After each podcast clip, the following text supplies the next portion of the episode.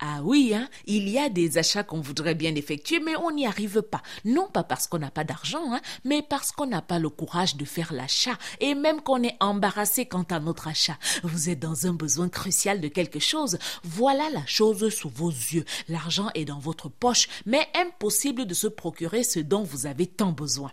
Vous êtes envahi chez vous par une colonie de souris insolentes. Vous vous dites qu'à la première occasion, vous achèterez des produits pour vous en débarrasser, alors que êtes aligné dans une file à la banque, vous entendez une voix tonitruante.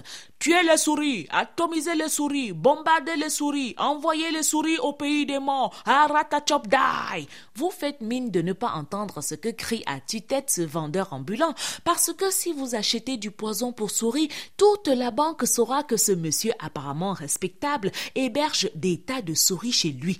Il faut dire que les commerçants ne nous aident pas vraiment à les aider en achetant leurs produits, hein. Ce n'est pas parce qu'on est vendeur à la criée qu'il faut forcément crier pour vendre. Et tu m'étonnes que tu rentres chez toi tous les soirs avec toute ta marchandise. Mon frère, le marché est dur ces jours-ci. Hein. Vraiment, le dehors est sec. Hein. Aucun dehors n'est sec. Quand toi-même tu vends dans un quart de transport un urbain en hurlant pour vanter l'efficacité de tes écorces et décoctions pour traiter la faiblesse sexuelle, l'éjaculation précoce, les règles douloureuses ou des MST, comment tu crois avoir une clientèle dans ce car bondé de passagers curieux de savoir qui va acheter quoi, hein, alors qu'il suffit simplement de proposer ta marchandise en chuchotant dans le creux de l'oreille de chaque passager et tu verras si tu te plaindras encore que le marché est dur. Certains achats sont tellement embarrassants au point où tu te lèves de chez toi déterminé à acheter quelque chose, mais tu fais demi-tour s'il y a des gens au comptoir ou tu changes ton achat en remplaçant ton besoin urgent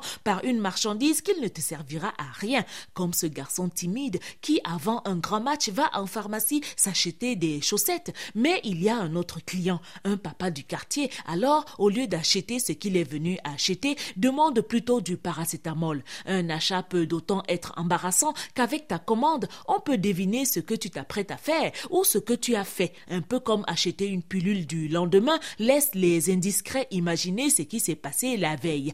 À vendredi.